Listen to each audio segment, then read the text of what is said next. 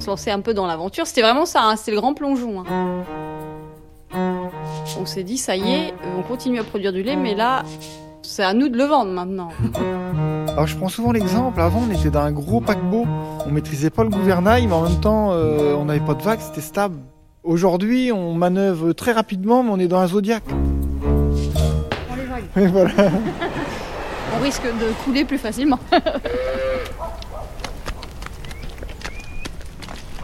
Là les chemins commencent à être boueux, mais lorsque les chemins sont plus secs, souvent on va ramasser les, les- les- on va chercher les vaches laitières. Alors on est suivi par les chiens, les chats. Alors, on a deux chiens, cinq chats, plein de poulets, des pintades et les vaches laitières. On a du monde à s'occuper. Ah bon, on va passer par là. Ah oui, alors là, ça, c'est les vaches qui attendent toutes, en fait. Elles connaissent l'heure de la traite. À 6h le matin, on va chercher les, va- les vaches et puis euh, le soir aussi. quoi. La traite matin et soir, tous les jours, même le dimanche. Elles sont massées contre le fil, la sortie du- de la prairie. C'est beau, hein, ici. C'est très bocagé. C'est des petites parcelles, quoi. Oui, oui, il y a des petites parcelles. Là, il y a une petite rivière euh, qui passe. Puis il y a la forêt, juste derrière. Ah c'est la forêt de Bellam. Oui, c'est la forêt de Belém. Elle est très réputée pour ses champignons.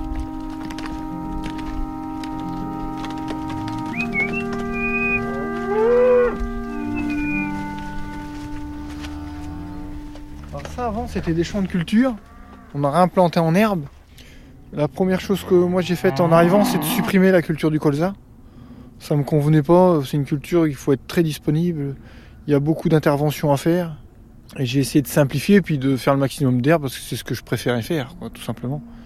Là, on, essaie de semer des, choses assez riches pour, euh, pour qu'on gagne le maximum en autonomie alimentaire.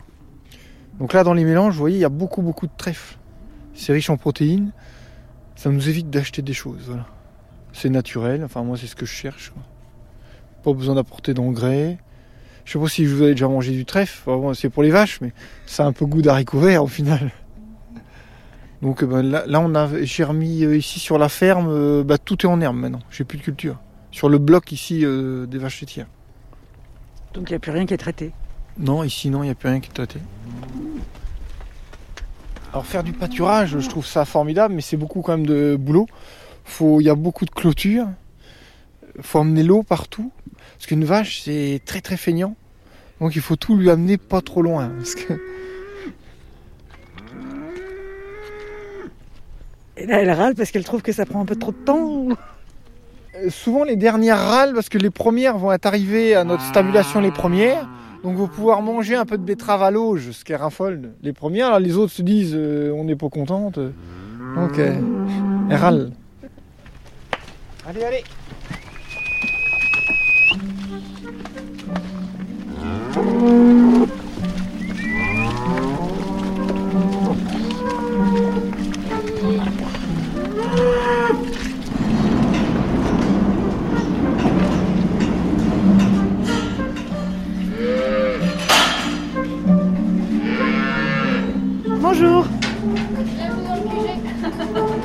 C'est le QG là C'est le QG ici.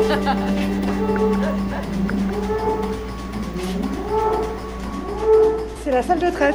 Voilà, c'est là où on traite notre lait en fait, où on passe le plus de temps euh, dans la journée. Combien de temps? Et ben euh, facilement 4 heures, euh, 4 heures et demie par jour. La traite j'aime bien. En fait c'est le moment de la journée où on voit, euh, on voit nos animaux. Ça y est, Lisa. La vache de la brique. Elle est toujours dans les premières.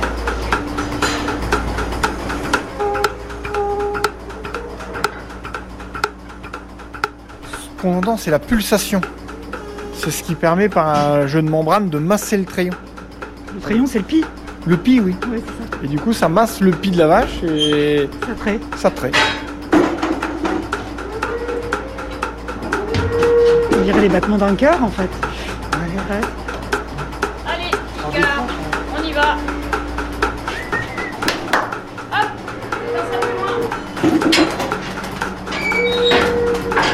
Hop. Et voilà, donc du coup, euh, il y en a 5 de fête et hop, on en remet 5 et... Jusqu'à 90.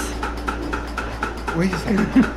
J'ai 40 ans et ça me fascine toujours. La vache, elle mange de l'herbe. Le soir, on arrive, ça se transforme en lait. C'est quand même formidable. Incroyable. Et ça, vous produisez de la même manière maintenant vous êtes indépendant qu'avant Oh oui, quasiment. Avant, notre lait était mélangé par contre. Ça aussi, avec euh, ma femme, on en discutait souvent. On se dit, on, fait quand même un lait euh, de qualité, à l'herbe, euh, les animaux dehors, etc. Et il est- il n'est pas valorisé. euh. Si vous voulez, la tournée de collecte, ils, vont dans un secteur, ils collectent euh, un certain nombre d'élevages pour remplir le camion à sa charge. Et après, ils rentrent à l'usine. Ils passent d'un système euh, intensif aux voisins à l'herbe, ça part dans la même citerne. Et maintenant, il est plus mélangé, votre lait. Ah bah non, maintenant c'est que le nôtre, avec mes deux voisins qui font la même chose euh, que moi. Il y a le chien qui est en train de boire le lait. Ouais, bah c'est le lait pour les veaux, ça. Oui, c'est pour les veaux. Pendant son petit déjeuner, euh, matin et soir.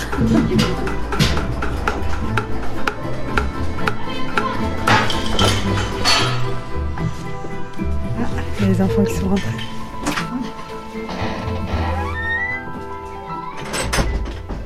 Vous voulez vous mettre auprès de la cheminée ou pas? Ah bah ouais, bon métier, ouais.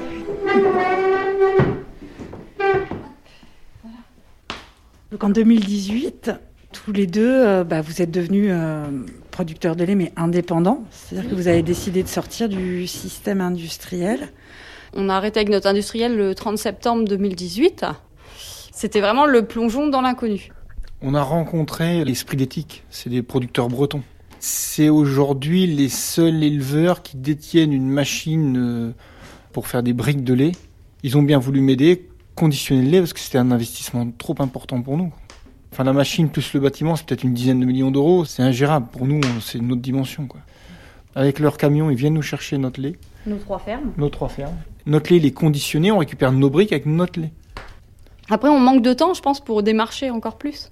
Parce que du coup, vous allez à chaque fois, enfin, vous faites tout vous-même, quoi. Vous, vous Oui. produisez, mais vous allez aussi On voir. Vous êtes les producteurs, Voilà, les commerciaux, les... Bah oui, oui, oui, on est, on est une petite entreprise, donc euh, et puis en fait, on est les mieux placés pour parler de notre produit puisque c'est nous qui le produisons. Tout ça, ça vous fait beaucoup plus de boulot qu'avant. Oui. beaucoup plus de boulot, mais c'est c'est beaucoup plus valorisant, donc euh, on, s'y retrouve. lorsqu'on travaille avec un industriel, on a du mal à, récupérer, comment dire, de la consistance dans notre métier. Vous voyez, ça nous vide de l'intérieur. On se demande ce qu'on fait, quoi. On ne sait pas où vont nos produits. Après, on est jugé comme quoi notre métier est, mal fait. Donc, on se dit pourquoi exercer ce métier-là au final. euh, Et ça, c'est ça. Moi, je le vivais mal. Il fallait que ça change. On veut recréer le lien avec le consommateur parce que la brique, elle a une histoire. Le lait qui est dedans, il est produit d'une certaine manière. Il euh, sert à préserver les paysages. Dedans, c'est le bien-être de nos animaux. Enfin, il, a une valeur sociale parce que bah, il maintient nos, nos exploitations. Il y a tout ça. Enfin, c'est toute une histoire. Quand ils achètent une brique de lait, c'est pas juste du lait qu'ils vont faire chauffer. En même temps, ils font partie de notre histoire. C'est que c'est ensemble, on le crée et on recrée le lien qui a été perdu parce que les gens euh, maintenant s'interrogent et ça c'est bien. Il y a un changement dans la société. On a des petits mots. Le soir, on rentre, on fait notre travail. Alors des fois, on est fatigué. Aurélie, va sur l'ordinateur, hop, et puis elle me dit, ah, sur Facebook, euh, il y a des personnes qui nous mettent des petits mots. alors, euh, ça nous met un petit rayon de soleil. On se dit, ah ben non, on sait pourquoi on se lève, on travaille, on nourrit des gens, c'est important, on le prend à cœur. On veut faire bien. Ça donne du sens. Ça donne du sens à notre métier.